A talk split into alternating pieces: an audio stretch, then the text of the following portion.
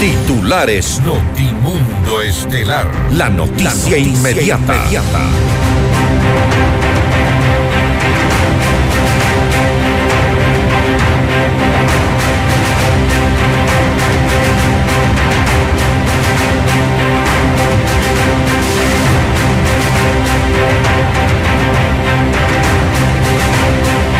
Germán Cáceres y Alfonso Camacho son llamados a juicio por el femicidio de María Belén Bernal.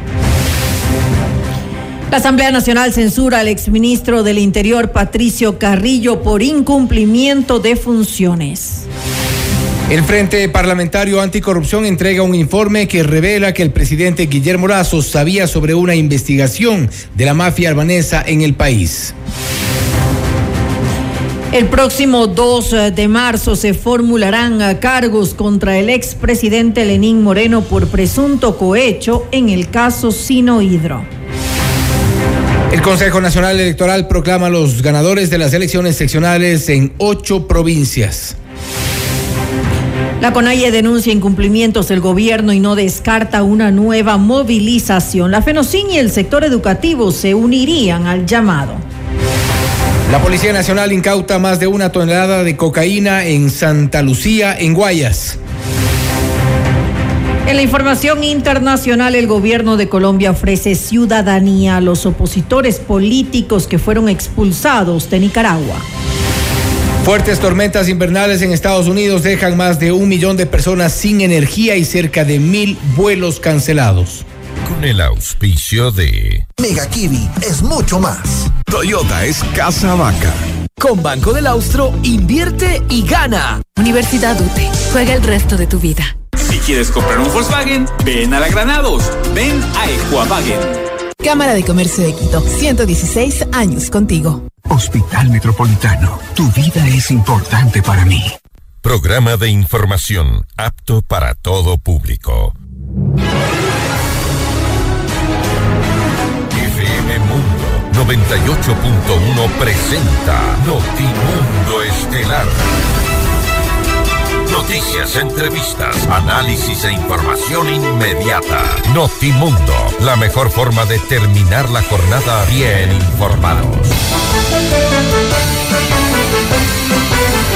Conducción, Fausto Yepes y María del Carmen Álvarez. Dirección de Noticias, María Fernanda Zavala. Dirección General, Cristian del Alcázar Ponce.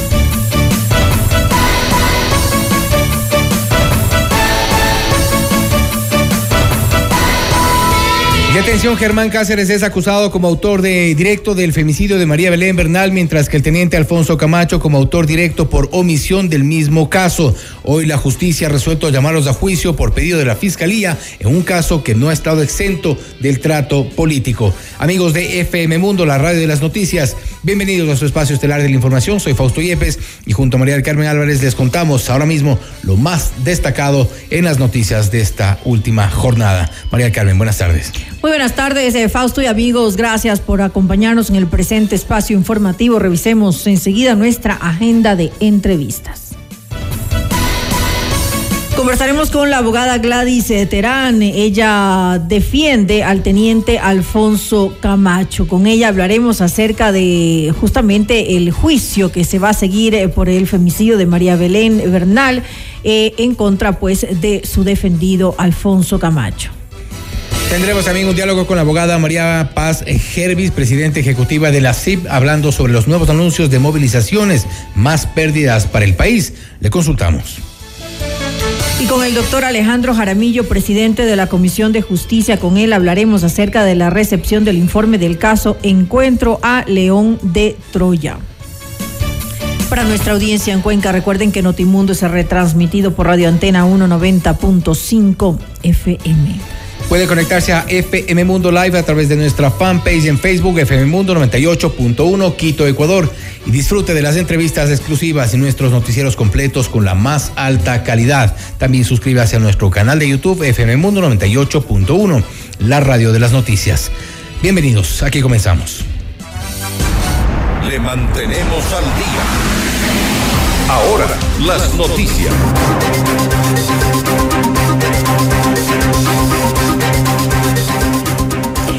El juez Edwin Gallo llamó a juicio a Germán Cáceres y al eh, teniente Alfonso Camacho por el presunto femicidio de María Belén Bernal. La fiscalía presentó más de 100 evidencias en contra de los dos eh, procesados. Cáceres es acusado como eh, autor del delito, mientras que Camacho como autor directo por omisión de este ilícito.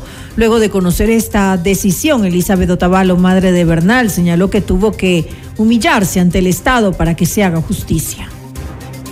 Camacho y Cáceres pasan al tribunal. Gracias a Dios estoy. Les comparto con humildad.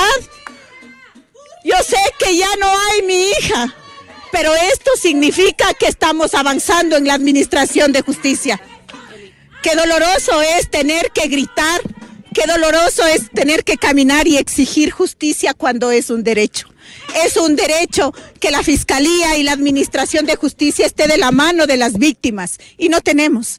Qué difícil es esperar que el Estado tenga o humillarnos al Estado para que nos dé lo que nos corresponde. Derechos, no tenemos derechos. Pues ahora se va a crear no solo derechos por María Belén Bernal, sino por esos cientos de casos de femicidio.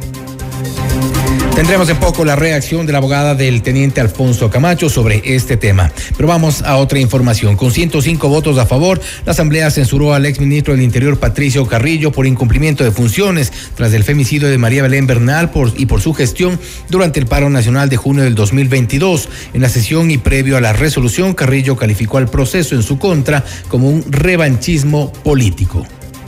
Los fenómenos no son difíciles de identificarlos la amenaza principal es la fragmentación del Estado. Que se escuche claro, la fragmentación del Estado. Y este es el principal peligro para la democracia. Esa amenaza es el poder asociado a la perversidad política. Hoy, ecuatorianos, asisto a la Asamblea Nacional para responderles a ustedes y decirles que aquí no existe un juego democrático, aquí no existe un juego limpio. Este proceso de juicio político es una desfiguración de la democracia, es una dimensión revanchista de quienes no pueden sobrevivir si no son gobierno.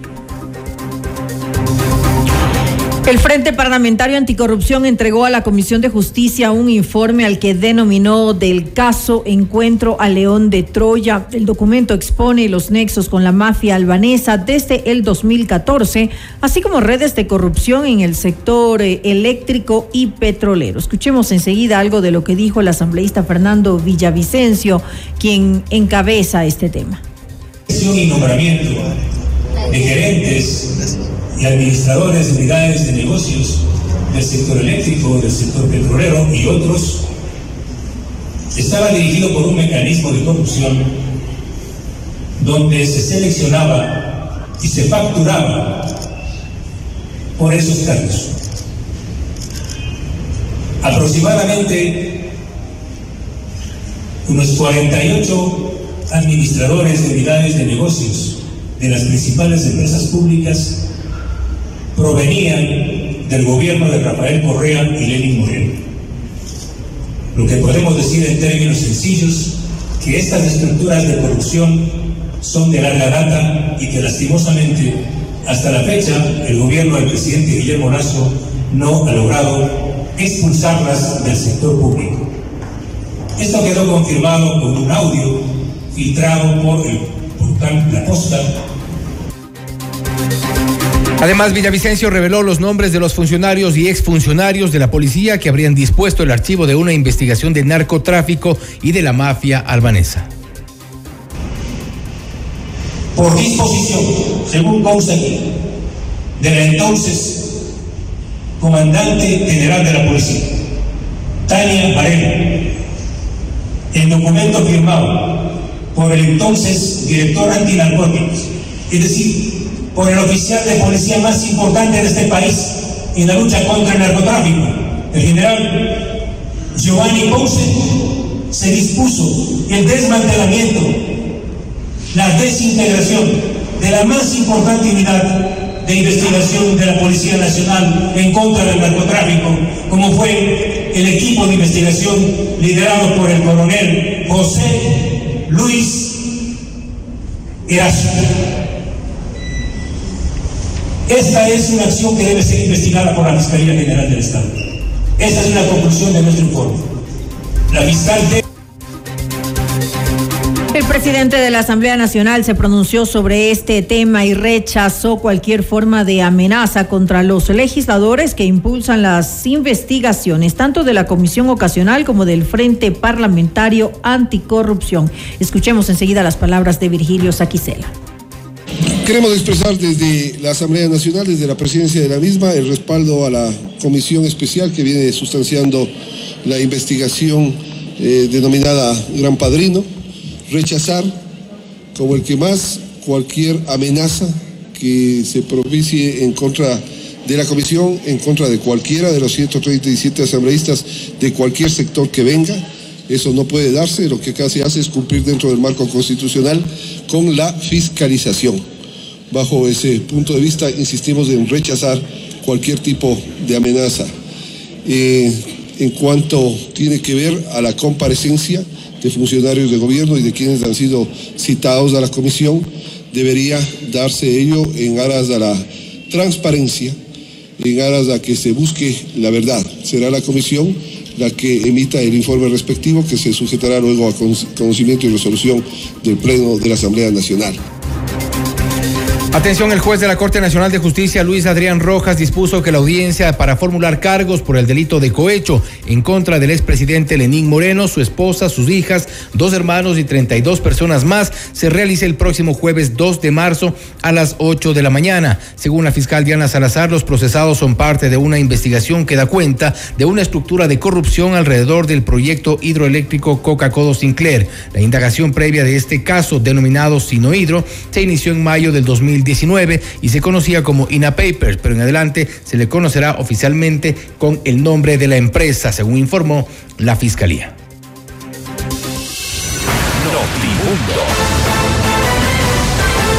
Información inmediata. Y descubre el nuevo Mega Kiwi en Avenida de los Granados. Toda la variedad y calidad para que hagas realidad tus ideas. Visítanos y encuentra las mejores marcas en ferretería, hogar y construcción en el nuevo Mega Kiwi de la Avenida de los Granados. Mega Kiwi es mucho más. Estrena tu nuevo Volkswagen con los mejores planes de financiamiento. Accede a tu Volks Credit y lo mejor, Equavagen recibe tu auto usado como parte de pago. Todos los beneficios los encuentras solo en Equavagen. Te esperamos en Avenida Granados E14-70 e Isla Marchena. Si quieres comprar un Volkswagen, ven a la Granados, ven a Equavagen. Si tu yo futuro te pudiera hablar, te diría, calma, esa incertidumbre pronto pasará. Busca hacer eso que te gusta, lo que te divierte. Si lo haces, las metas se cumplen solas. La carrera que estás buscando está en la UT. Estudia con la más alta calidad académica, becas y los mejores planes de pago. Universidad UT. Juega el resto de tu vida. En Casa Vaca transformamos imposibles en posibles y sueños en libertad, porque con un Toyota exonerado todo es posible. En Casa Vaca recibe asesoría personalizada en la compra de un Toyota libre de impuestos. Toyota es Casa Vaca, beneficio exclusivo para personas con discapacidad presentando el documento habilitante. Hospital Metropolitano es el único hospital privado en Ecuador con cirugía robótica Da Vinci para casos de alta complejidad y cirugía bariátrica. Consulta ya con tu médico especialista. Y ahora puedes conectarte a FM Mundo Live a través de nuestra fanpage en Facebook FM Mundo 98.1 Quito, Ecuador. Disfruta así de las entrevistas exclusivas y nuestros noticieros completos con la más alta calidad. También puedes suscribirte a nuestro canal de YouTube FM Mundo 98.1, la radio de las noticias. Volvemos. Noticias, entrevistas, análisis e información inmediata. Notimundo Estelar regresa, enseguida. Decisiones con Jorge Ortiz. Viernes 8 horas. Reprise sábado 12 horas y domingo 10 horas. Inicio del espacio publicitario. Con Banco del Austro, invierte y gana. Más de 800 premios instantáneos, dependiendo del monto y plazo de tu inversión. Apertura o renueva tu póliza en cualquier agencia a nivel nacional o en nuestros canales digitales. Además, participa en el sorteo para incrementar tu póliza. Consulta términos y condiciones. Banco del Austro. Porque tus proyectos merecen los mejores materiales. Ven y descubre el nuevo Mega Kiwi en la Avenida de los Granados. Las mejores marcas de ferretería en Mega Kiwi Granados. Más calidad para tu hogar en Mega Kiwi Granados. Los mejores materiales de construcción en Mega Kiwi Granados. No importa el tamaño de tu proyecto. En Mega Kiwi Granados tenemos todo lo que necesitas para tu proyecto con los mejores precios. Mega Kiwi es mucho más. Hija, hoy me hiciste la mamá más orgullosa del mundo y no puedo esperar más para tener entre mis brazos a mi primer nieto. Te amo, mi amor. Gracias a los cuidados del área de Metro Maternidad del Hospital Metropolitano, la mamá de María ahora es la abuela más feliz del mundo. Hospital Metropolitano, tu vida es importante para mí. Conoce más de nuestros servicios llamando al 1-800-H-Metro o en nuestras redes sociales. En Casa Vaca transformamos imposibles en posibles y sueños en libertad. Porque con un Toyota exonerado todo es posible. Visita las agencias Casa Vaca y recibe asesoría personalizada en la compra de un Toyota libre de impuestos. Toyota es Casa Vaca. Beneficio exclusivo para personas con discapacidad presentando el documento habilitante. Descarga nuestra increíble app FM Mundo 98.1 para escucharnos y vernos en vivo. Hasta aquí la publicidad. Continuamos en Notimundo Estelar. Información inmediata. Luego de que el juez Edwin Gallo llamara a juicio a Germán Cáceres y Alfonso Camacho por el femicidio de María Belén Bernal, el caso pasará a un tribunal de garantías penales de Quito, el cual deberá juzgar a los dos procesados. Esta es la entrevista de Fausto Yepes, hoy con... Estamos ya en contacto en este momento con la abogada Gladys Terán, abogada del teniente Alfonso Camacho, para hablar sobre el proceso. Esta vez se ha resuelto llamarlos a juicio, tanto a Germán Cáceres, autor confeso hasta el momento, y Alfonso Camacho como supuesto autor directo por omisión. Doctora Terán, gracias por estar con nosotros. Bienvenida. Gracias, Fausto. Buenas tardes y buenas tardes a toda la audiencia de FM Mundo. Doctora, una vez que se, sí, una vez que se ha, se, ha, avanzado en este en este proceso con el resultado que se tiene, ¿cuál será la estrategia de la defensa del teniente Camacho, tomando en cuenta que hay algunos elementos que al parecer no se han tomado en cuenta de la de la primera parte de su estrategia? Pues mire, el tema es el siguiente. Nuestra teoría del caso desde el inicio de la defensa hasta el final será la misma. No se ha cometido ningún delito de omisión por cuanto él se encontraba descansando después de un arduo trabajo de no solamente un día, sino de varios días. Él no cometió ningún delito, él es inocente y vamos a ir hasta tribunales penales y hasta donde tengamos que ir. Sí, ventajosamente ya no es solamente un juez, será un tribunal penal y luego serán, si es que no nos dan la razón, aunque yo estoy confiada en que así será, que los jueces de los tribunales penales, cuando se presente la prueba ante ellos, cada uno de los elementos de convicción, cuando hagamos la contradicción que nos corresponde, ¿sí? de cada uno de los testigos, los jueces van a comprender con la ley en la mano ¿sí? y con la prueba que se les presente de que no existe tal omisión por omisión. No existe, no hay. Sí, aquí yo no entiendo, yo realmente estoy sorprendida de la resolución del juez. Totalmente sorprendida, porque después de tres horas que intervino la defensa del doctor Camacho, perdón, del teniente Camacho, haciéndole comprender al señor juez, porque no es fácil tampoco no actuar con documentos en ese momento, ¿sí? Con una línea de tiempo muy clara de qué es lo que ocurrió ese día, que la ciudadanía tiene que saber, existe un audio, que todo lo que diga la fiscalía, que la entrevista, que lo que dijo el doctor, el señor Camacho, que lo que pasó en la versión, que lo que ocurrió en tal o cual parte, todo, todo, absolutamente todo, se cae con la, el audio y la grabación que realizó la abogada Bernal en el momento de su muerte. Lamentablemente, así pasó. Esto es una tragedia, cierto es lo que le ocurrió a la abogada Bernal. Es una tragedia lo que ocurrió a la madrugada con su muerte. Es una tragedia para la señora Otavalo, pero también es una tragedia para el teniente Camacho, para la familia del teniente Camacho. El saber qué es lo que está pasando ahora, que la justicia, bueno, no digamos que la justicia, que un juez ¿sí? que no revisó absolutamente ninguno de los elementos de convicción que nosotros le presentamos, ¿sí? diga ahora que el teniente Camacho estaba despierto. A mí me va a disculpar y con todo el respeto del mundo, le reto a que me diga con qué prueba él demuestra que estuvo despierto. No se lo cubra. Se trabaja con elementos de convicción o para que la, la ciudadanía comprenda que en algún momento estos son indicios que se van a convertir en prueba. Con eso se trabaja. Y precisamente, Yo, doctora. Todos los años de experiencia que tengo, y le interrumpo, le interrumpo, Fausto, porque no, es, no, es, no soy una abogada de ayer, con el respeto de todos los señores abogados que, igual, así sean recién graduados, son muy inteligentes, pero yo he tenido la experiencia de los años dentro de la Administración de Justicia, dentro de la Fiscalía, como jueza de la Corte Nacional de Justicia, como presidenta de los tribunales penales. En mi vida he visto esta circunstancia que ha realizado el juez. Tomar a la ligera una circunstancia que ocurrió de estar descansando y ahora decir que estaba despierto y que prácticamente él, con su omisión, le ha dado muerte a la abogada Bernal.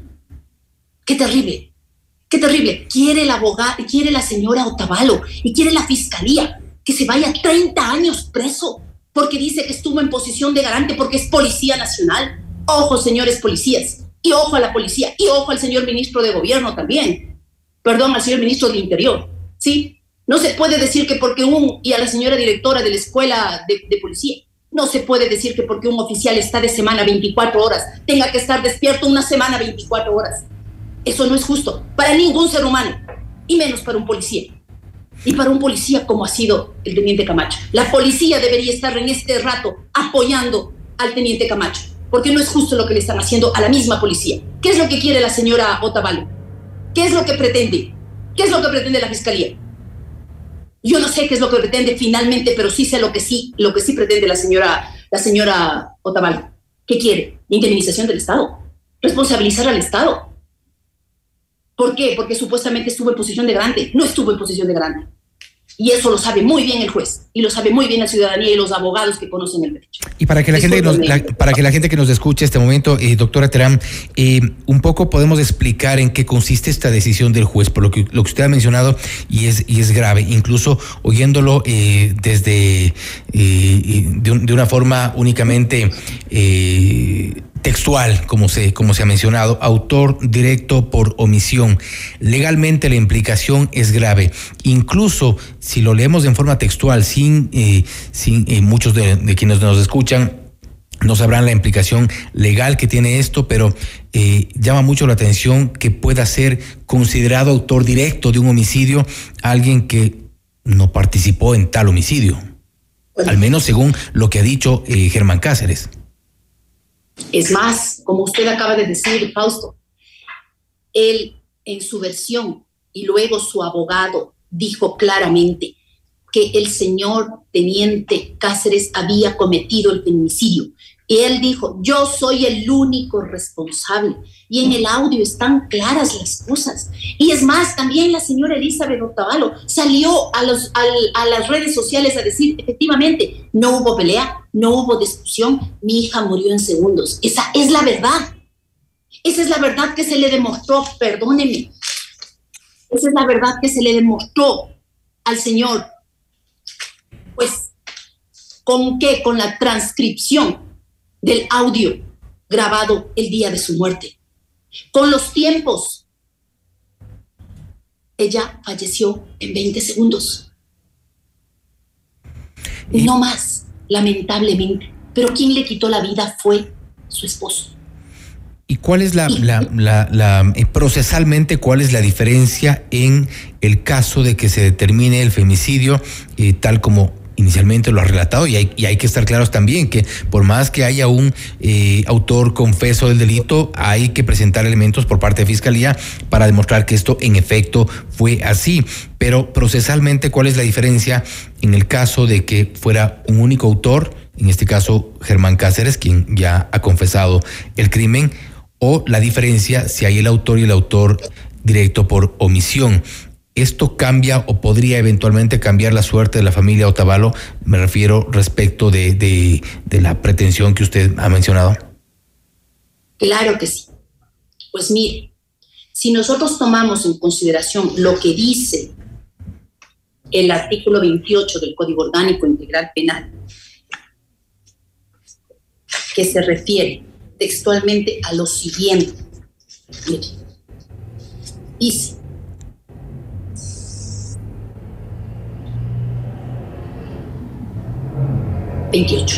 La omisión dolosa describe el comportamiento de una persona que deliberadamente prefiere no evitar un resultado material típico cuando se encuentra en posición de garante.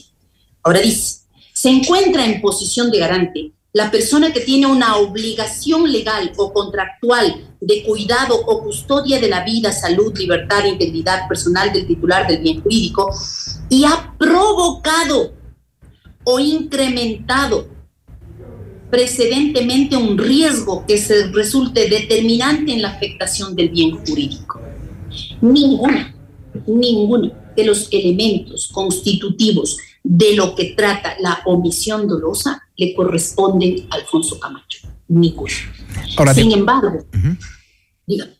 Sí, ahora de acuerdo a lo, a lo establecido, en este caso por el juez y, y, un poco la teoría de fiscalía, si hubiese esa posición de garante, bien podría incluso salpicar esta, esta misma eh, circunstancia para el resto de personas que estaban en la escuela de policía, si fuera, si fuera el caso. Gracias, Fausto. Es lo que yo le dije al juez y lo que le dije a la fiscalía, porque hay un chat de los oficiales, ¿sí? Hay un chat de los oficiales y él se toma de ese chat, pero no observa lo demás, sino que quiere salir con su resolución, ¿sí? Como le dice la fiscalía. Y le demostré a la fiscalía y le demostré al juez, tal es así que la señora fiscal, con todo respeto, porque es un excelente fiscal, con la señora fiscal no pudo refutar una sola, una sola de las de los, perdón, un solo elemento de convicción que yo le presenté para poder realizar la réplica, dijo, esto es una defensa técnica, la fiscalía no va a replicar. ¿Sí? ¿Por qué? ¿Por qué no toma eso en cuenta el señor juez y analiza todos y cada uno de los elementos de convicción, principalmente la línea de tiempo?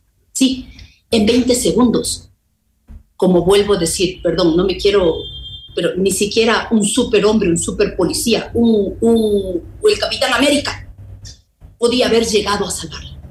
No podía impedir esa muerte, ¿sí? Porque ya estaba muerta. Él no escuchó ningún pedido de auxilio. ¿Por qué no toma en cuenta la misma pericia acústica del señor juez? La pericia que a la fiscalía le costó X dinero para realizar y saber que efectivamente se escuchó o no se escuchó lo que supuestamente dice la, la cadete de Jocelyn Sánchez ese día. Ah, y eso no toma en cuenta el juez. Pero sí toma en cuenta, ojo, la versión, las dos versiones contradictorias que da Jocelyn Sánchez. Y dice que son 20 minutos los que ha pasado pidiendo auxilio, gritando, golpes. De eso no se escuchó absolutamente nada, créanme, ciudadanía. Sí, crean. No se escuchó absolutamente nada. Son tres minutos de grabación en la que no hay peleas, no hay discusiones, no hay golpes, no hay ruidos de nada que se caen, ni se desbaratan, ni se pegan, ni gritan, ni, ni se insultan, absolutamente nada. La abogada Bernal, que en paz descanse, está demasiadamente tranquila. Muy, muy tranquila no se podía eh, eh, en el caso del audio. que le dice, perdón, Usted. Y escuchado el audio, no se podía entonces un poco eh, suponer o colegir que, que iba a haber algún tipo de incidente. No, para absolutamente para nada. Pero ni se imagina. No, es que está muy tranquila, dice algunas cosas, ok, ok, ok. Y después sale un tema de, de, de, de auxilio mezclado de ruidos. Después de que ella dice ok a todas las cosas que le dice el, el teniente Cáceres. Quien sí escuchó es la, es, es, la, es la señorita cadete Jocelyn Sánchez. Y yo sí puedo decir sí escuchó. No lo que dice el juez. Yo sí puedo decir que ella sí escuchó.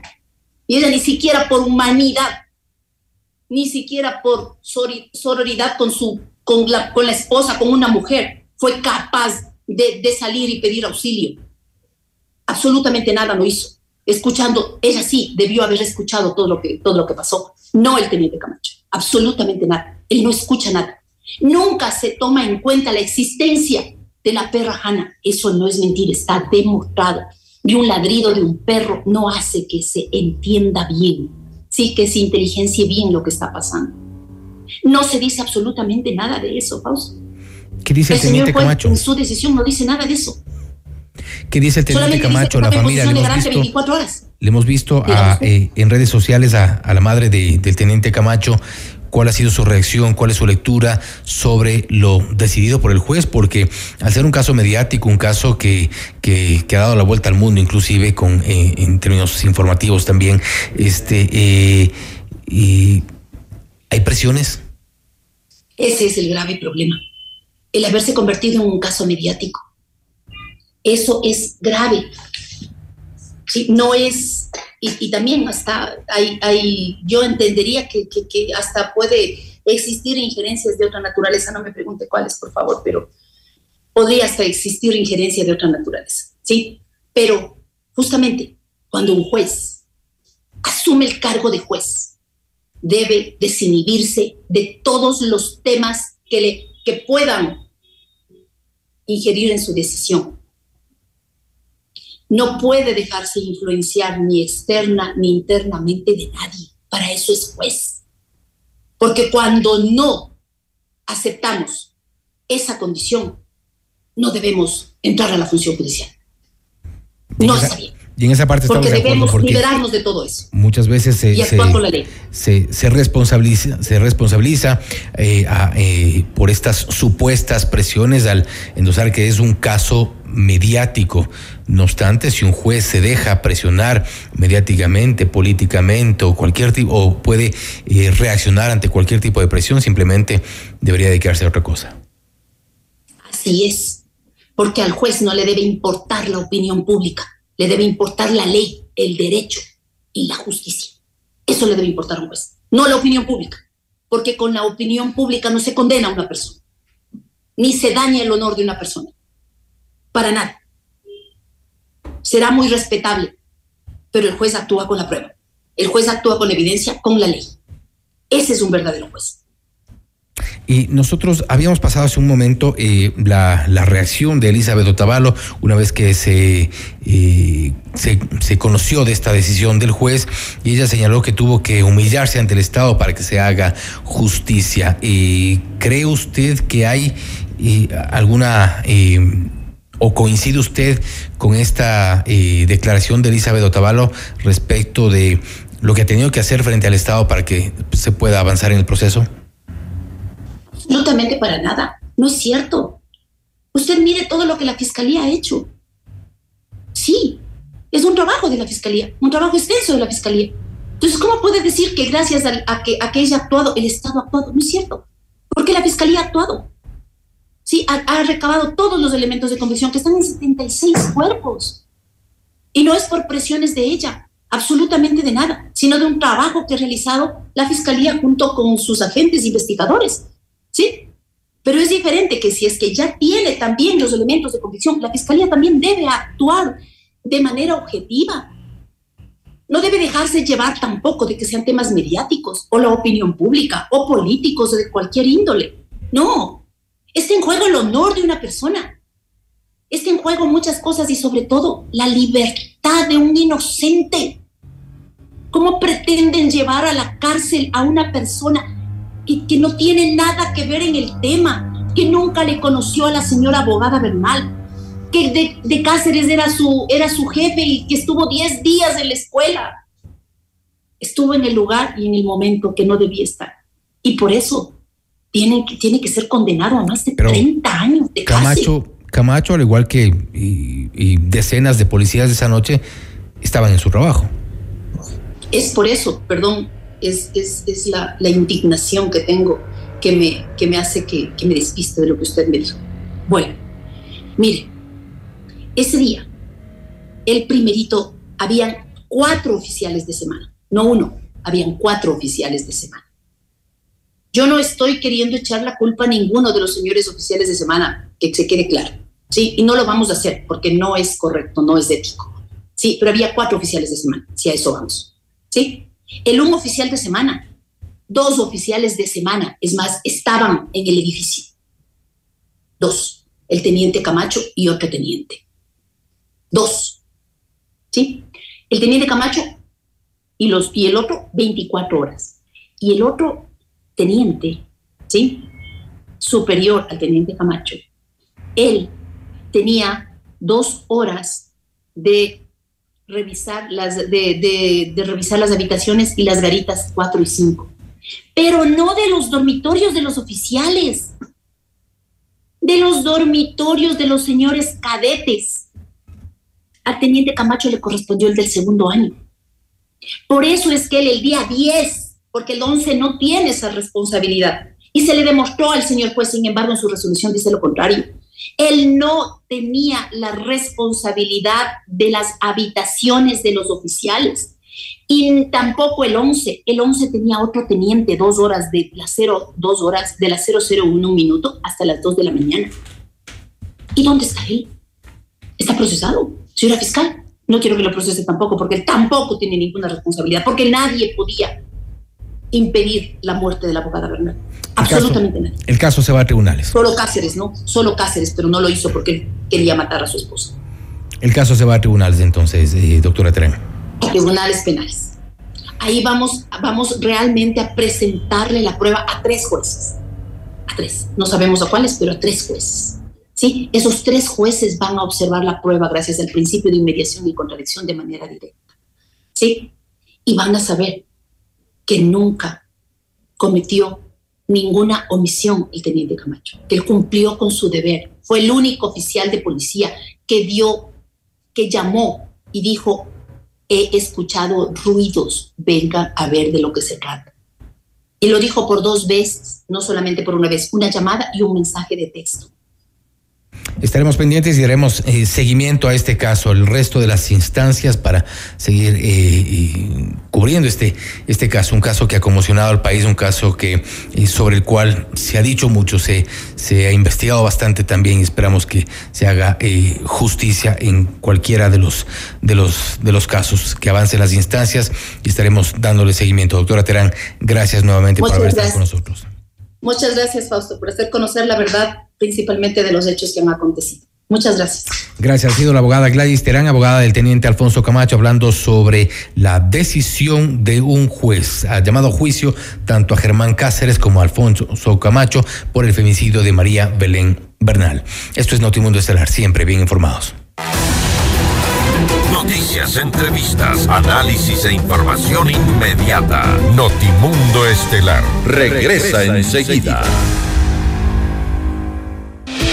Decisiones con Jorge Ortiz. Viernes 8 horas. Reprise sábado 12 horas y domingo 10 horas. Inicio del espacio publicitario. Sabemos que el terreno para hacer negocios es desafiante.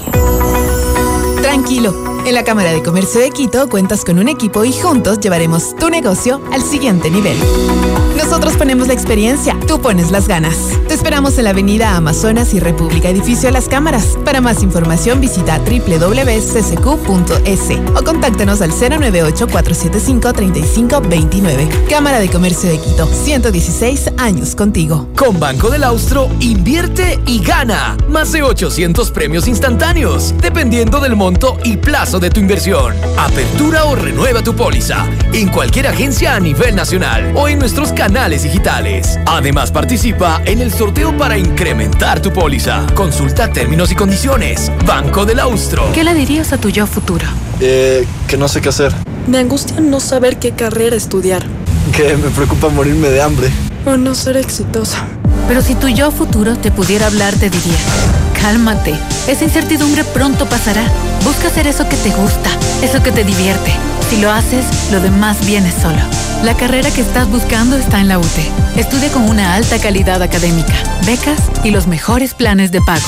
Universidad UTE. Juega el resto de tu vida. Estrena tu nuevo Volkswagen con los mejores planes de financiamiento. Accede a tu Volks Credit y lo mejor, Equavagen recibe tu auto usado como parte de pago. Todos los beneficios los encuentras solo en Equavagen. Te esperamos en la Avenida Granados, E1470 e Isla Marchena. Si quieres comprar un Volkswagen, ven a la Granados. Ven a Equavagen. Todos los programas mírelos en nuestro canal de YouTube, FM Mundo Live. Fin del espacio publicitario. Continuamos en Notimundo Estelar. Información inmediata. Le mantenemos al día. Ahora, las noticias.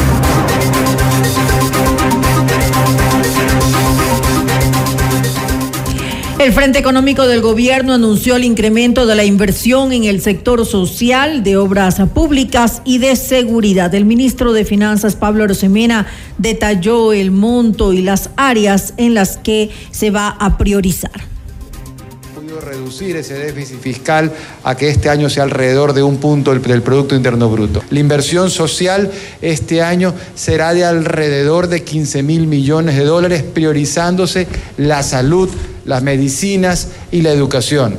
La inversión vial, el presidente de la República ha dispuesto al Ministerio de Economía y Finanzas que hagamos los esfuerzos necesarios para conseguir el financiamiento y poner recursos para que esa cartera de Estado tenga mil millones de dólares para obra pública, para la vialidad y proyectos emblemáticos. También esa inversión en seguridad. Tanto Policía Nacional, Fuerzas Armadas han elaborado los presupuestos y con este gran esfuerzo fiscal estamos poniendo todos los recursos del Estado para aumentar la inversión en seguridad, siendo que este año superará los 3 mil millones de dólares la inversión en seguridad. Y por su parte, el ministro de Transporte y Obras Públicas, Darío Herrera, informó que recibió la aprobación para suscribir varios convenios que permitan iniciar estudios de cuatro grandes obras viales. Hemos ya recibido la aprobación para poder suscribir los convenios necesarios que dan inicio a los estudios de prefactibilidad de por lo menos cuatro grandes obras en este momento. Número uno, la vía Guayaquil-Quito.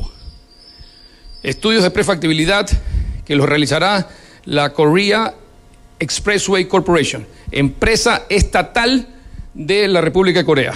Lo mismo con la vía o autopista Cuenca-Guayaquil, con la misma empresa pública. Además, la vía Manta-Quevedo, que va a ser este, realizados los estudios con inversión privada por parte del Grupo Puentes de España, subsidiaria de la empresa china CRBC, China Road and Bridge Corporation. De igual manera, el cuarto eje vial, la carretera Montecristi-La Cadena. El viernes 24 de febrero, la Confederación de Nacionalidades Indígenas de Ecuador, CONAIE, mantendrá un consejo ampliado en donde se va a evaluar el cumplimiento de los acuerdos alcanzados con el gobierno.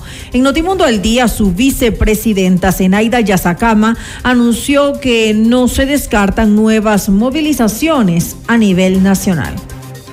No vamos a alterar ni de ninguna manera e informaremos detalle por detalle, tal y cual lo que ha sucedido. Y no podemos mentir al pueblo que sí hemos cumplido los acuerdos. Y el gobierno nacional eh, a diario está diciendo que eh, casi más del 90% de los acuerdos se han cumplido. No podemos decir ir a la reunión y que ese acuerdo se cumple cuando no hay no hay en el accionar ningún tipo de resultados, igualmente no se ha operativizado los acuerdos, entonces no podemos engañar a la gente que ya se está resuelto y hay temas tan importantes que ya hubiéramos resuelto, pero lastimosamente esto ha quedado en el camino y eso es muy preocupante para nuestra estructura, para otros sectores sociales que estaban con nosotros en este proceso de lucha. Y atención, el riesgo país de Ecuador alcanzó 1.632 puntos, su nivel más alto en lo que va del año y supera el indicador registrado tras el paro nacional del 2022.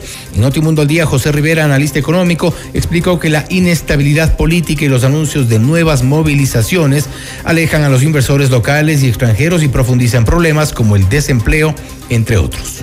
Este año se ve, se ve complicado, como te decía, no solo para el Ecuador a nivel mundial, si bien el 2022, que fue un año muy complicado por el riesgo inflacionario, el Ecuador no lo sintió eh, por mantener tasas de, de, inflación bajas por el 3%, mientras otros países llegaban al 11%. Para este año sí hay que considerarlo, más aún por la crisis política que estamos viviendo y estos anuncios de movilización.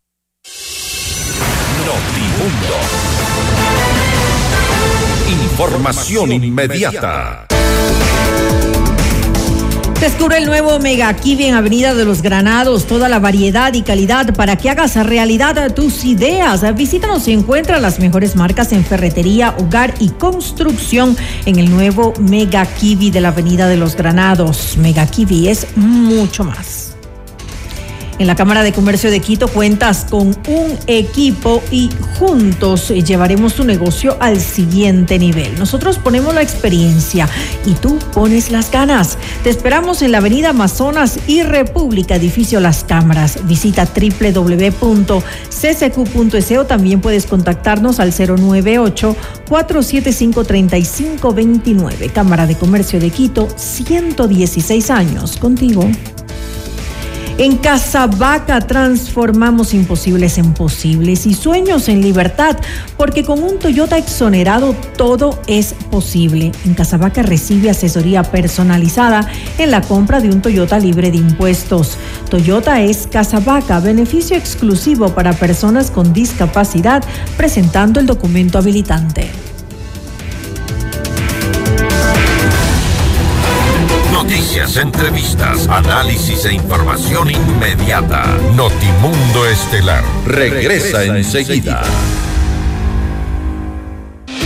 Decisiones con Jorge Ortiz. Viernes 8 horas. Reprise sábado 12 horas y domingo 10 horas. Inicio del espacio publicitario. Porque tus proyectos merecen los mejores materiales. Ven y descubre el nuevo Mega Kiwi en la Avenida de los Granados. Las mejores marcas de ferretería en Mega Kiwi Granados. Más calidad para tu hogar en Mega Kiwi Granados. Los mejores materiales de construcción en Mega Kiwi Granados. No importa el tamaño de tu proyecto. En Mega Kiwi Granados tenemos todo lo que necesitas para tu proyecto con los mejores precios. Mega Kiwi es mucho más.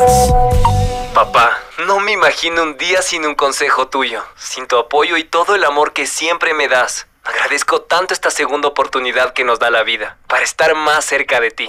Gracias a la velocidad de respuesta del área de emergencia del Hospital Metropolitano, el hijo de Don Luis va a seguir disfrutando de su primer héroe, Hospital Metropolitano. Tu vida es importante para mí. Conoce más de nuestros servicios llamando al 1-800-H-Metro o en nuestras redes sociales. En vivo, lo mejor de nuestra programación desde tu teléfono móvil. Descarga nuestra increíble app FM Mundo 98.1. Fin de la publicidad. Continuamos en Notimundo Estelar. Información inmediata. La vicepresidenta de la Confederación de Nacionalidades Indígenas de Ecuador, CONAIE, Zenaida Yazacama, eh, confirmó pues que la organización eh, realizará este consejo ampliado para analizar la situación política en el país y que no se descartan movilizaciones. Vamos más allá de la noticia. Notimundo Estelar en FM Mundo con María del Carmen Álvarez. Y nos acompaña en estos momentos aquí en nuestros estudios la abogada María Paz Gervis. Ella es la presidenta ejecutiva de la Cámara de Industrias y Producción. Abogada Gervis, muy buenas eh, tardes y gracias por acompañarnos. Le saluda María del Carmen Álvarez. Hola María del Carmen, buenas tardes y a todos quienes nos escuchan.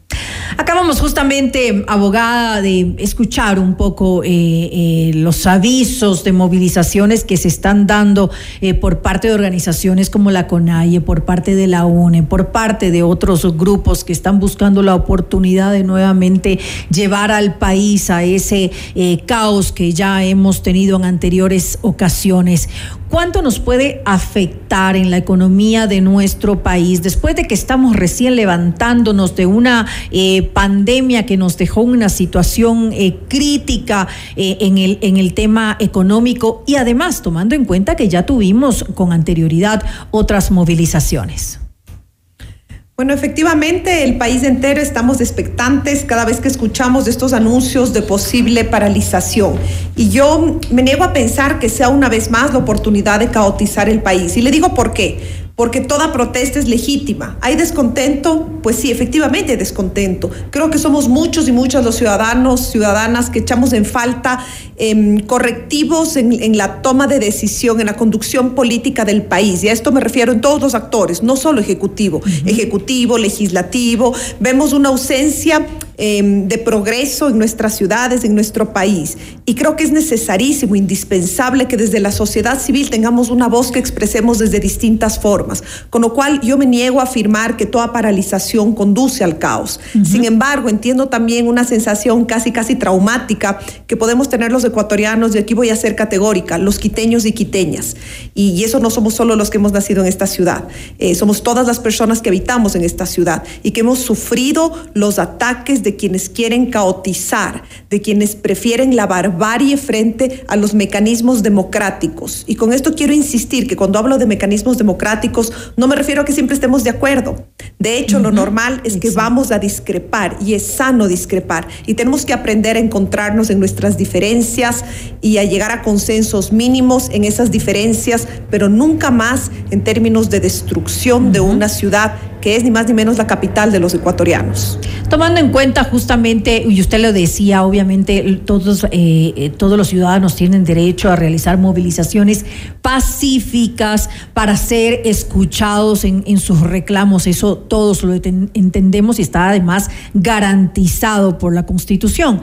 El tema es no llegar a esos puntos extremos como los tuvimos ya en el pasado, como en octubre del 2019, como en junio del 2021. Algunas de las 2022, perdón, corrijo, alguna de las cifras justamente que tengo aquí, eh, tomando en cuenta solamente lo que ocurrió en esa movilización, en esa paralización, para utilizar la palabra correcta, que se dio en junio del año 2022, eh, según una estimación del Banco Central Abogada, las pérdidas ascendieron a más de mil millones de dólares. Fueron concretamente 1.115.4 millones de dólares.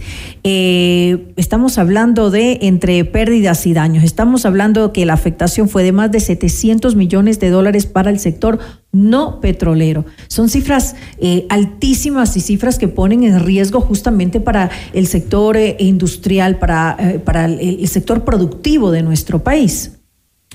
Estoy de acuerdo con usted en parte, estoy de acuerdo en que esas pérdidas afectan al sector eh, productivo. Sin embargo, yo en la parte que creo que quiero complementar es que no es solo el sector productivo, las pérdidas son para todo el país. De acuerdo. Quizás nos es más fácil el cuantificar, eh, podemos hablar nosotros, de, yo tengo aquí datos de junio de 2022, de esos 17 días de, paralización según la, el informe realizado por la Cámara de Industrias y Producción. El 91,8% de las empresas reportaron pérdidas en ventas.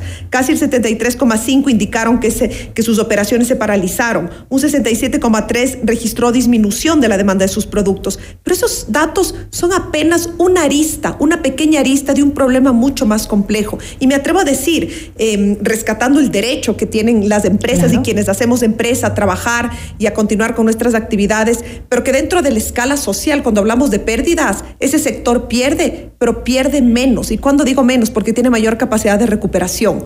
Pero nosotros pensamos en la ciudadanía, nosotros pensamos en los empleados, nosotros pensamos en las personas que tienen el kiosco, eh, como por ejemplo fue el famoso caso de doña Marta que perdió su kiosco y que con la solidaridad de la ciudadanía se le restituyó, pero ese es un caso aislado. Pero nosotros realmente tenemos cuantificado, no tenemos. Cuando hablamos de, de estas pérdidas económicas, yo creo que tenemos que mencionar la paralización de actividades productivas implica reducción de, de bajas de ventas por la, por la poca demanda. Y ahí no pierden solo los empresarios que tienen el capital, ahí pierden toda la cadena productiva, todos los empleos que se generan de esa actividad. Tenemos que hablar de, de perder exportaciones por problemas de circulación. Tenemos que hablar de ausencia de personal, de disminución de la productividad. Tenemos que hablar de daños en instalaciones. Tenemos que hablar de que la seguridad alimentaria, la movilidad, los daños, los bienes, los servicios afecta algo mucho más que lo económico, que son los derechos humanos fundamentales. Una de esas paralizaciones bárbaras como la- las que hemos asistido en los últimos años, los ecuatorianos y sobre todo los quiteños, lo que está mermando son los derechos humanos fundamentales. Y tenemos que saber que cuando hay pérdidas, normalmente quien pierde más son esa población de escasos recursos, esa población que se gana el pan de cada día. Y nuestra obligación como Cámara de Industrias y Producción y como sector empresarial es hablar también por esas personas, es hablar por el bienestar de, de nuestro país. Eh, y quizás un, cerrar con esto, que, que un daño que no logramos cuantificar y que no existe porcentaje ni número que le dé, es la fisura social. El Clarísimo, miedo claro entre unos y otros, el resentimiento, la incapacidad de vernos a la cara entre vecinos, entre colegas, entre amigos. Y eso es también lo que tiene que ocuparse no solo las autoridades electas, sino todos los líderes y lideresas de nuestro país. Y una consecuencia gravísima eh, también es que eh, eh, hay se genera desempleo con esto y tomando en cuenta que es uno de los problemas que tenemos hace mucho tiempo aquí en el país. Eh, justamente la gente está esperando que haya generación de empleo, pero ante este tipo de situaciones no hay generación de empleo, porque obviamente sí eh, los comercios, sí las empresas, sí las industrias, ya sean grandes o sean eh, eh, eh, emprendedores o lo que sea, no van a poder seguir contratando personas, al contrario. Eh, si son afectados económicamente, ya no van a tener, van a tener que reducir su número de, empleos y eso también es una eh, consecuencia que hay que tomar eh, en cuenta en todo este, todos estos daños que se dan por, estos anuncios. Además, los anuncios de paralizaciones generan inestabilidad y, y- la gente no, no, no, no, no confía en que puede invertir en el país. Definitivamente, nosotros como Cámara de Industrias y Producción no estamos con los brazos cruzados. Esta misma semana le pedimos una audiencia al nuevo ministro de Gobierno. Nosotros tratamos de tener un diálogo constante con las distintas autoridades, los nuevos alcaldes y alcaldesas electos, porque creemos que hace falta decisiones de política pública para cerrar brechas. Porque nosotros desde el sector empresarial y desde el sector privado hacemos lo que nos corresponde, respetando eh, la ley, cumpliendo la rajatabla, creando incentivos, pero nosotros somos muy conscientes y también echamos en falta mayor decisión política. Pero al mismo tiempo nosotros también nos dirigimos, y me permito por este espacio, ojalá me escuchen con todo el respeto a los líderes sociales que convocan a estas marchas, que nos escuchen al resto de la sociedad civil, que hay un montón de sociedad eh, civil ahí afuera, que tenemos ese miedo al que usted hace mención, que nos ponemos a pensar, ay, no puede ser otro paro, que los niños y niñas dicen otro paro, no vamos a ir al colegio. Y entonces, ¿por qué no nos sentamos y hablamos de las cosas que realmente importan? ¿Por qué no hablamos que todos los niños y niñas del Ecuador tienen derecho a la educación y que esos sectores donde no llega educación de calidad y oportuna deben ser atendidos por todos nosotros? Pero eso no se consigue destruyendo ciudades. ¿Qué hacer? Usted lo decía hace un momento. eh, ¿qué, qué parte de responsabilidad tienen entonces eh, las, las empresas, ustedes como Cámara? ¿Qué hacer? Eh, ¿De qué forma aportar para que se, lleguen a, se llegue a que, que no lleguemos a ese punto?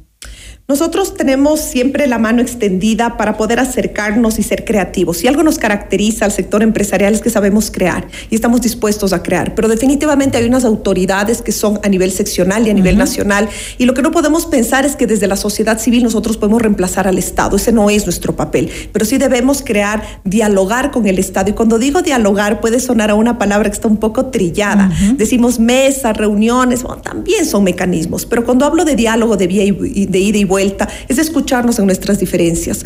Nosotros como sector empresarial y la CIP en particular, la Cámara de Industrias y Producción, representamos a 62 sectores a nivel nacional. Lo que implica es que nosotros estamos todos los días en el campo. Nosotros conocemos las necesidades de, de los obreros. Nosotros sabemos que hay problemas de vialidad, que hay problemas de agua y eso lo hemos expresado al ministro de Gobierno. Más allá de cumplir con la ley, de tomar riesgos que implica invertir en nuestro país, pero también estamos dispuestos a colaborar como sociedad civil y ser parte de un proceso de empoderamiento que necesitamos como ecuatorianos y ecuatorianas. Nosotros mismos buscar las soluciones a nuestros problemas a través de trabajo mancomunado, de proyectos solidarios que no significan filantrópicos, ojo, que significan utilizar los recursos que tenemos de la mejor manera. Voy a poner solo un ejemplo. El maravilloso programa de vacunación que fue un éxito en la región, definitivamente lo lideró el, el, el gobierno nacional, pero lo hizo apoyado por la empresa privada. Y a nosotros nos encanta repetir esto, porque es el mejor ejemplo de que guardando las diferencias o las posturas que podamos tener, cuando existe una causa común como es el desarrollo y el bienestar de la ciudadanía, trabajando juntos, público y privado, sacamos buenos resultados. ¿Qué expectativas se tienen para este 2023 si eh, las cosas siguen marchando como hasta el momento? Nosotros somos positivos, nos gusta mirar hacia adelante, tenemos muchos proyectos desde el sector empresarial, seguir empujando esta máquina, porque lo que no vamos a admitir es que los dos, el, el, que, el, que, los problemas del Ecuador se reduzcan a um, seguridad y a falta de empleo. Lo que nosotros podemos hacer es abonar para crear una atmósfera de confianza y que esa seguridad eh, sea cada vez más, más asequible y, más, y se, pueda, se pueda construir. Y también trabajamos en varios proyectos para incentivar eh, los consensos a nivel nacional que permitan promover mayor empleo, empleo de calidad, empleo uh -huh. formal.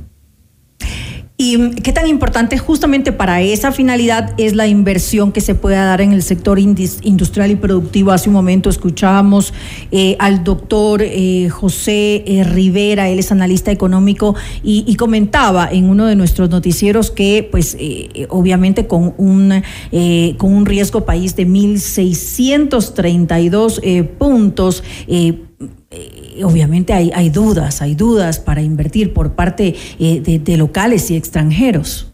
Creo que por esa misma razón es que nosotros con mucha humildad, pero con absoluta convicción, nos hemos dirigido a los tomadores de decisión para pedirles eh, correcciones en, en, la toma de decisión a nivel político, porque efectivamente el manejo que se ha dado, la disciplina fiscal en términos macroeconómicos, ha dado un bienestar que muchos podemos entender, pero sin embargo vemos que eso no es suficiente. Echamos en falta la inversión, la inversión en obra uh -huh. pública, el poder palpar eh, que los ecuatorianos y ecuatorianas sientan más cerca su gobierno y que sintamos todos que nuestras necesidades básicas son resueltas, porque eso no alcanza cuando a nivel internacional no nos miden solo por números, sino que nos miden por un entorno completo que es el que estamos tratando de construir, donde la seguridad es fundamental, claro. seguridad física y seguridad jurídica. Por eso es que consideramos que, que toda protesta legítima no podría nunca ni debería nunca eh, reproducirse en esas escenas de violencia y de barbarie que ya hemos visto tanto en junio como en octubre eh, de los años anteriores. ¿Qué decir de las autoridades eh, locales eh, recién electas? Eh, ¿Qué expectativas tienen ustedes con respecto a ellos? Muy positivas. Nosotros uh -huh. hemos gestionado ya. Ya han tenido acercamientos. Eh, estamos precisamente gestionando reuniones. Esperamos uh -huh. pronto reunirnos con el, con el alcalde electo de la ciudad de Quito, uh -huh. lo propio con el alcalde electo de la ciudad de Guayaquil y de las otras ciudades, no voy a mencionar todas, también con autoridades de gobiernos locales, porque nosotros como cámaras, como gremios, lo que estamos interesados es en apoyar y sumarnos a los proyectos que lideren eh, las autoridades electas, a quienes les felicitamos desde ya por esta vía también y estamos seguros que un nuevo nuevo comienzo siempre nos llena de expectativa y da la posibilidad de crear proyectos en consenso que nos lleven al desarrollo. Eh, definitivamente eso es lo que esperamos todos los ecuatorianos, lo hablamos hace un momento, que no se den, que no se llegue a este tipo de situaciones, que hayan los diálogos necesarios eh, para llegar pues a acuerdos, a consensos y, justamente eh, que la economía no se desacelere ahora que estamos empezando a retomarla eh, en, estos últimos tiempos. Vimos ahora el, el feriado ha sido muy positivo para, para el sector turístico y obviamente también para el sector productivo. Esas son buenas noticias. Esperamos pues que sigan a, así las cosas y que no se lleguen a estos extremos. Definitivamente creo que lo que queremos los ecuatorianos y ecuatorianas es un ambiente de paz, un ambiente de paz, de solidaridad, de progreso para disfrutar y desarrollar este maravilloso país que tenemos. Muchísimas gracias. Que así sea. Entonces le agradecemos a la abogada María Paz Gervisellas, presidenta ejecutiva de la Cámara de Industrias y Producción. Gracias nuevamente por habernos acompañado en este espacio informativo. Noticias, entrevistas, análisis e información inmediata. Notimundo Estelar regresa enseguida. Decisiones con Jorge Ortiz. Viernes 8 horas. Reprise sábado 12 horas y domingo 10 horas. Inicio del espacio publicitario. Con Banco del Austro, invierte y gana. Más de 800 premios instantáneos, dependiendo del monto y plazo de tu inversión. Apertura o renueva tu póliza en cualquier agencia a nivel nacional o en nuestros canales digitales. Además, participa en el sorteo para incrementar tu póliza. Consulta términos y condiciones. Banco del Austro. Descarga nuestra increíble app FM Mundo 98.1 para escucharnos y vernos en vivo. Hasta aquí la publicidad. Continuamos en Notimundo Estelar. Información inmediata. Le mantenemos al día. Ahora, las noticias.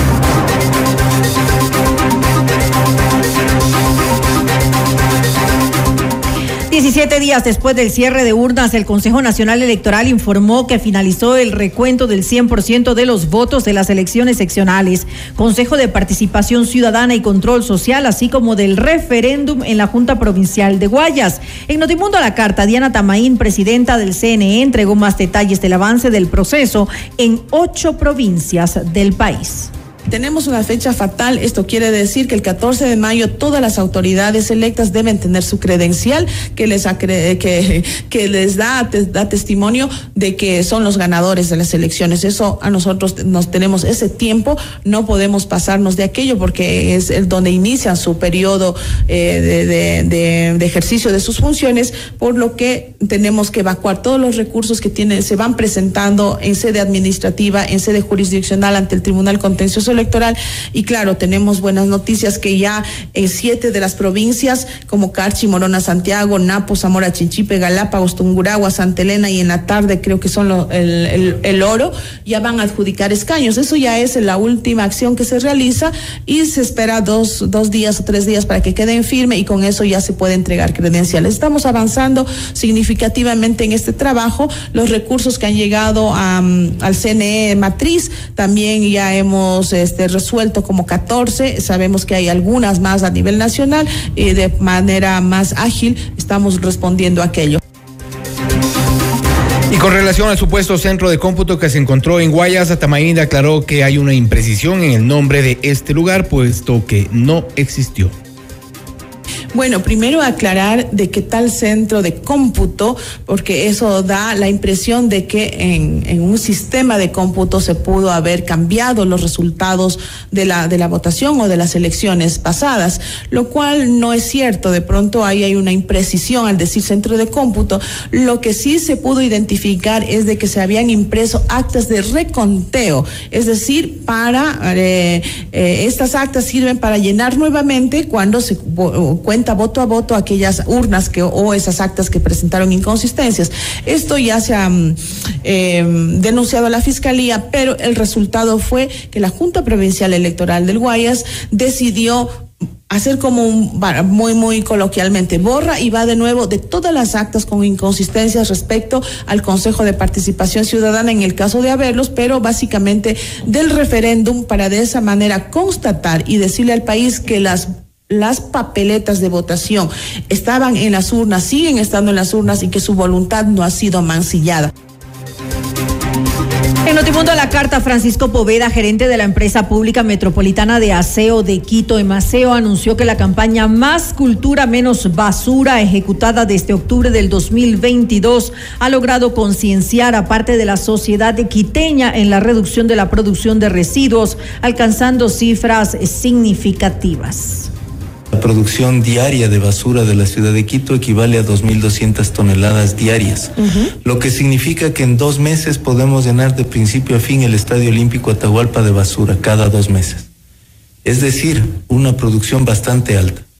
Por ello, el directorio de Maceo resolvió en el año 2019 mismo que se debe hacer campañas educomunicacionales para transmitir a la ciudadanía el mensaje de la necesaria reducción de la producción de residuos. Hemos lanzado esta campaña que está desde el mes de octubre pasado y vamos a concluir al, al fines de febrero y hemos tenido un alcance de aproximadamente 7 millones de personas que han visto nuestras redes sociales, que han visto los medios digitales en los cuales nos hemos promocionado y al, alrededor de un millón y medio de personas que han sido alcanzadas en medios tradicionales. Esto ha significado una disminución apreciable de 15 mil toneladas desde octubre a diciembre de producción de basura. En otra información, la Policía Nacional incautó 1.2 toneladas de cocaína en una vivienda en la provincia del Guayas. Durante el allanamiento al inmueble, los agentes detuvieron a una pareja que se encontraba dentro de las instalaciones y hallaron otros indicios como un vehículo, una moto, tres minas, seis municiones y cinco celulares. Con este decomiso se retiró 11,2 millones de dosis del mercado, según informó el ministro del Interior, Juan Zapata.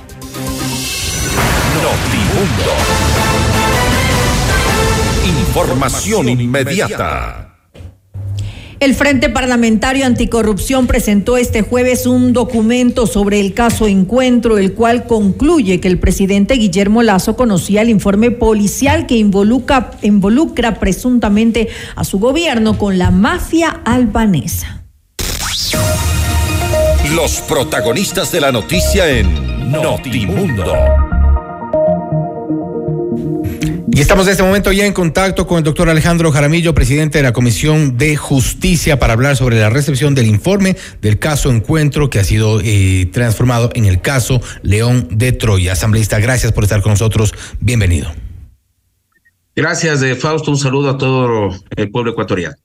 Vamos con las conclusiones eh, de a poco sobre este informe que ha sido denominado León de Troya. Aparte de las conclusiones, habla del Ecuador, que eh, se hace un, una retrospectiva hacia eh, lo ocurrido en 2008 y desde entonces se habla del riesgo de convertirse en una narcodemocracia.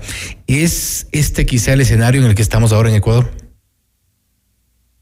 Mire, o sea, primero hay que que ver qué, información ha sido entregada eh, el día de hoy a través de la Secretaría de la Comisión de Justicia y Estructura del, del Estado para eh, por esta, porque se ha entregado esta información eh, nueva respecto al caso que, que se sigue ya por supuestas irregularidades en los sectores de, estratégicos y hay que analizarlo, ¿no? Hay que analizar toda esta información, son más de 90 páginas junto con los, los técnicos y con el equipo técnico y asesor, tanto de la, de la Comisión de Justicia y Estructura del Estado, así como también de, de, de mi despacho. Ahora bien, eh, dentro de los de, del avance de las investigaciones hay estas dos comisiones, la comisión multipartidista que ha sacado sus propias conclusiones del caso denominado Encuentro. Bueno, eh, se, se esperan las conclusiones, pero avanzan ya, avanzan en el proceso y, estas conclusiones de la del Frente Parlamentario Anticorrupción hay ciertas similitudes y preocupa el nivel de cercanía de, hombres eh, fuertes del, gobierno, al menos cercanos al presidente Guillermo Lazo, con estas organizaciones aparentemente vinculadas a la mafia albanesa.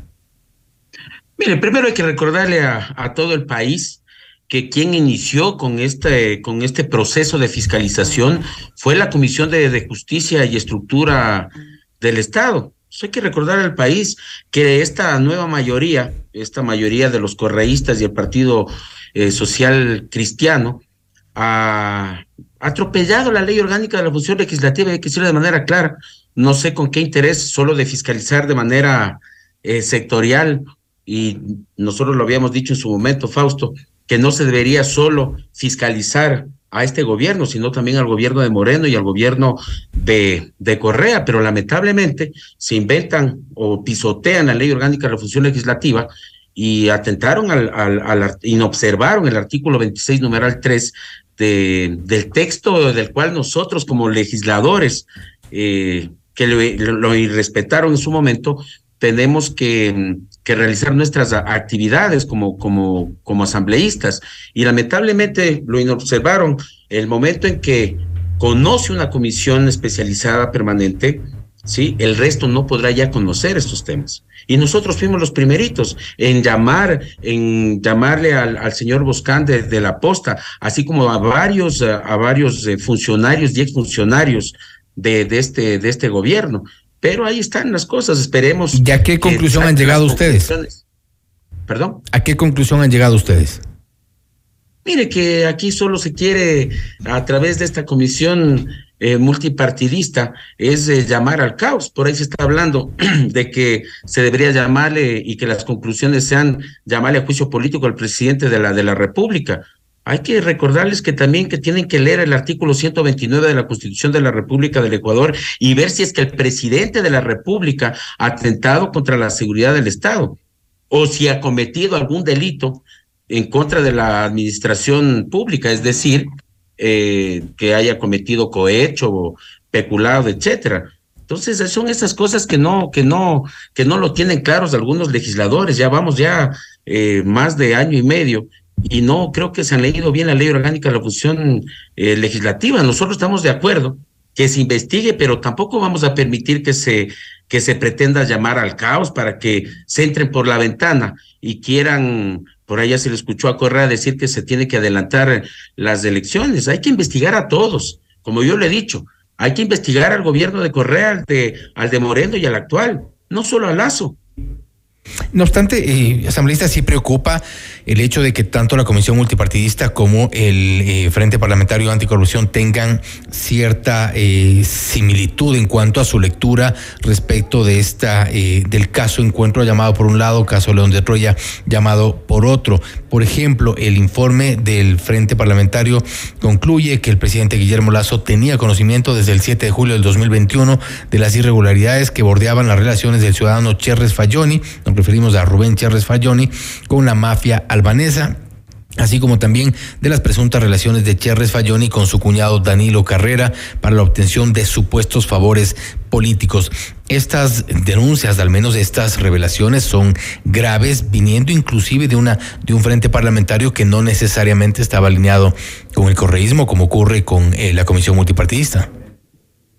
Sí, pero hay que aquí hay que ver cuáles son las atribuciones y las competencias que tenemos nosotros los asambleístas, pues. O sea, hay que leer la Constitución, hay que leer la Ley Orgánica de la Función Legislativa. Nosotros no somos la Fiscalía, pues. Nosotros tenemos que hacer es un control político. Hay que ver cómo se dieron esos, esos procesos.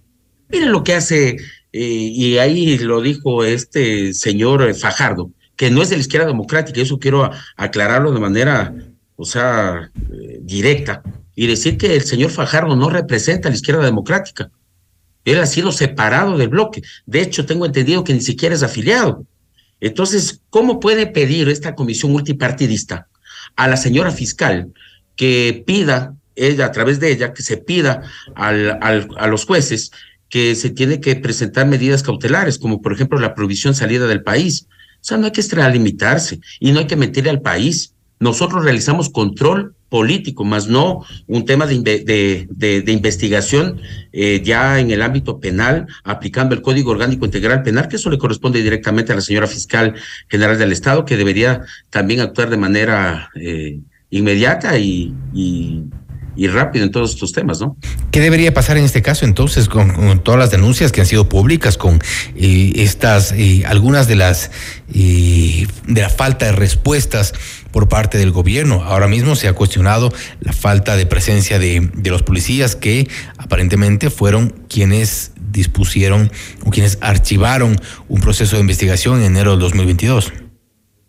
Bueno, nosotros eh, tenemos que, como le digo, realizar este, este control eh, político, esta, esta fiscalización y también ver cuáles son las responsabilidades que tiene el presidente de la República y a través de estas investigaciones caigan los que tengan que caer, pues así de sencillo.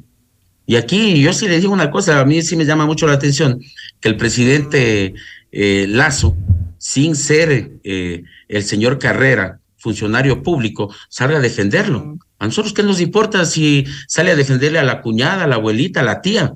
Señor, el señor Lazo tiene que defender su gobierno y las actuaciones de sus ministros, de sus funcionarios eh, públicos. Y que claro que las, las instancias que se investiguen, que se evidencien, eh, de eh, que se vea todos estos actos de, de, de, corrupción, de estos presuntos actos de, de corrupción, pero no solo de este gobierno, no solo el de Lazo.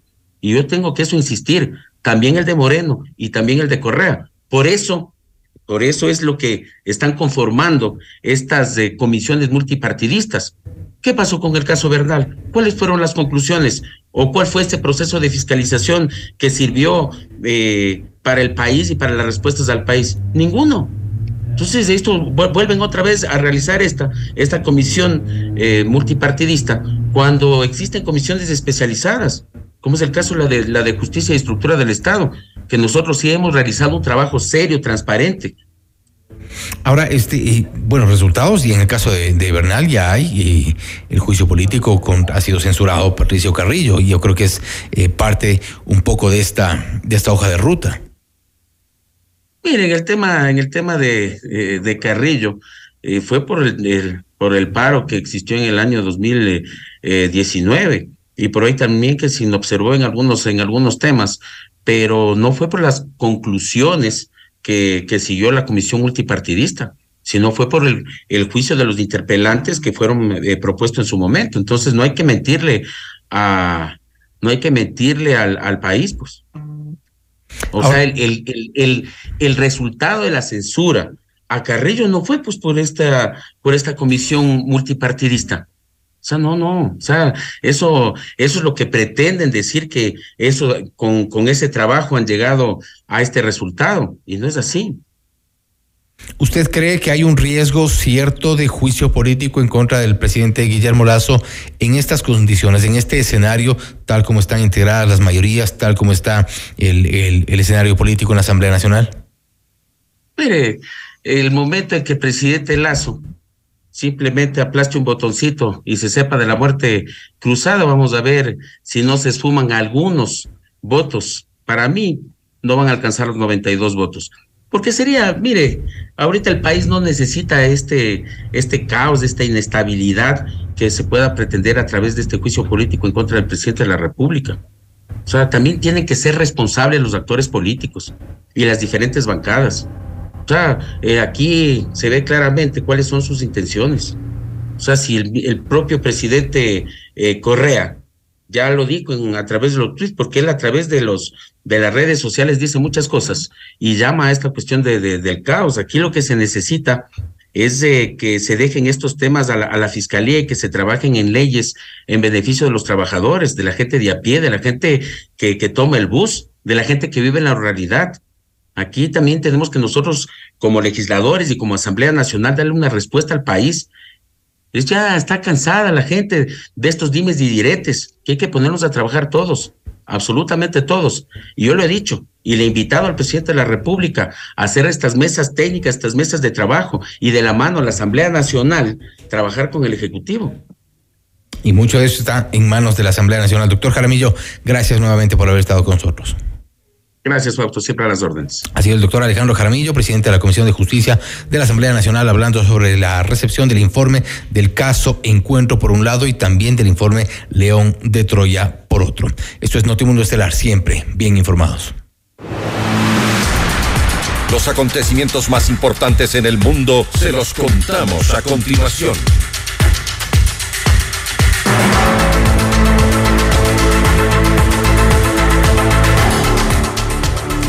El gobierno del presidente colombiano Gustavo Petro ofreció la ciudadanía colombiana a los opositores que fueron expulsados de Nicaragua por el régimen de Daniel Ortega el pasado 9 de febrero. Mediante un comunicado, el Ejecutivo repudió la decisión de la nación centroamericana de despojar a más de 200 personas de sus bienes y su nacionalidad. Además de Colombia, países como Argentina, Chile, México y España realizaron este mismo ofrecimiento. El gobierno de Perú decretó emergencia sanitaria en 59 distritos de 13 regiones del país. La medida, que tendrá una vigencia de 90 días, busca intensificar los controles ante el brote de dengue con un alto riesgo de fallecimiento entre la población. En el último informe del Centro Nacional de Epidemiología, se contabilizaron un total de 11.585 casos, 12 muertes confirmadas por esta enfermedad y 4 en investigación. Una fuerte tormenta invernal continúa causando estragos en Estados Unidos. Este jueves aproximadamente un millón de personas se quedaron sin servicio eléctrico. Los estados más afectados son eh, Michigan con 816 mil usuarios e Illinois con cerca de 70 mil. El temporal provocó también la cancelación de más de mil vuelos y el retraso de 3.200. El Servicio Meteorológico Nacional mencionó que las condiciones para desplazarse a lo largo del país se tornan imposibles ya que la cantidad de nieve alcanza los 10 y 20 centímetros. Varios tiroteos dejaron tres fallecidos en un solo día en Estados Unidos. La policía informó que el principal sospechoso es Kate Moses, un joven de 19 años que está a órdenes de las autoridades. Una mujer falleció y horas más tarde, mientras un equipo periodístico cubría este hecho, un periodista del canal Spectrum News recibió impactos de bala que acabaron con su vida. Luego el sospechoso acudió a un hogar y disparó contra una mujer y su hija de nueve años. La menor no resistió y falleció en el hospital. La Asamblea General de la ONU aprobó una resolución que exige la retirada inmediata de las tropas rusas de Ucrania para así ponerle punto final a la guerra entre ambas naciones que se ha extendido por más de un año. La moción se aprobó con 141 votos a favor y 32 abstenciones. Los siete países que votaron en contra fueron Rusia, Corea del Norte, Eritrea, Nicaragua, Malí, Siria y Bielorrusia. Y ahora, en Notimundo, nos enlazamos con CNN en Español Radio. Las, noticias, más importantes de lo que sucede en el mundo. Revisamos ahora una actualización informativa internacional con nuestra cadena aliada CNN en español.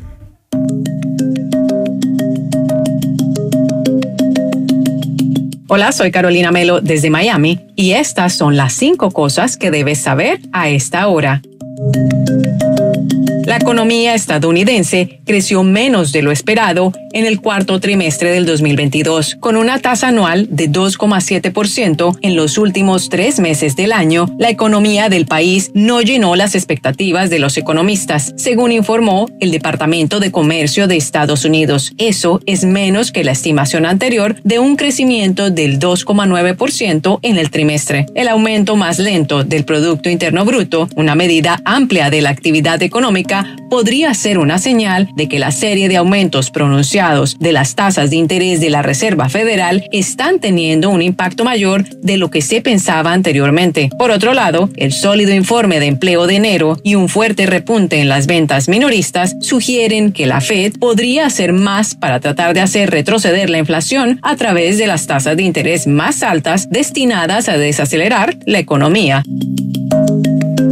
Un grupo de activistas pintó una bandera ucraniana gigante en la calle frente a la embajada rusa en Londres este jueves para conmemorar el primer aniversario de la invasión rusa. El grupo de protesta, Late by Donkeys, publicó una imagen de su trabajo en Twitter que muestra el tráfico circulando por una avenida pintada de azul y amarillo junto al mensaje Mañana es el primer aniversario de la invasión imperialista de Putin a Ucrania, un estado independiente y un pueblo con todo el derecho a la autodeterminación.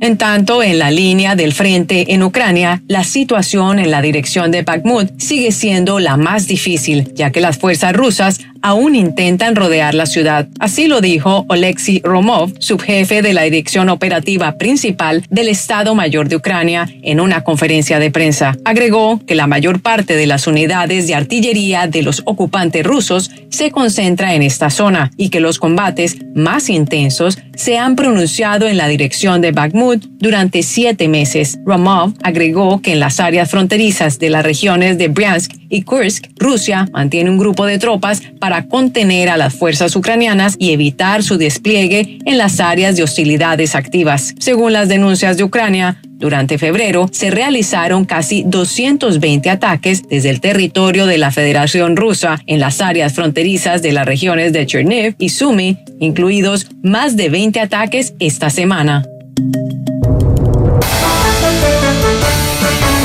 Y hasta aquí las noticias en Notimundo Estelar. Siga con nuestra programación. Volvemos mañana. Así es, gracias y que tengan una muy buena noche. FM Mundo 98.1 presentó Notimundo Estelar. Noticias, entrevistas, análisis e información inmediata. Notimundo, la mejor forma de terminar la jornada bien informados. Conducción, Fausto Yepes y María del Carmen Álvarez. Ingeniería de sonido, Mauro Olivo. Producción FM Mundo Live. Javier Merino. Coordinación y redacción, Fernanda Utreras. Dirección de noticias, María Fernanda Zavala. Dirección general, Cristian del Alcázar Ponce. Se prohíbe la reproducción total o parcial de este programa sin previa autorización de FM Mundo. Notimundo Estelar. Con el auspicio de Mega Kiwi es mucho más. Toyota es casa vaca. Con Banco del Austro, invierte y gana. Universidad UTE. Juega el resto de tu vida. Si quieres comprar un Volkswagen, ven a la Granados. Ven a Equavagen. Cámara de Comercio de Quito, 116 años contigo. Hospital Metropolitano, tu vida es importante para mí.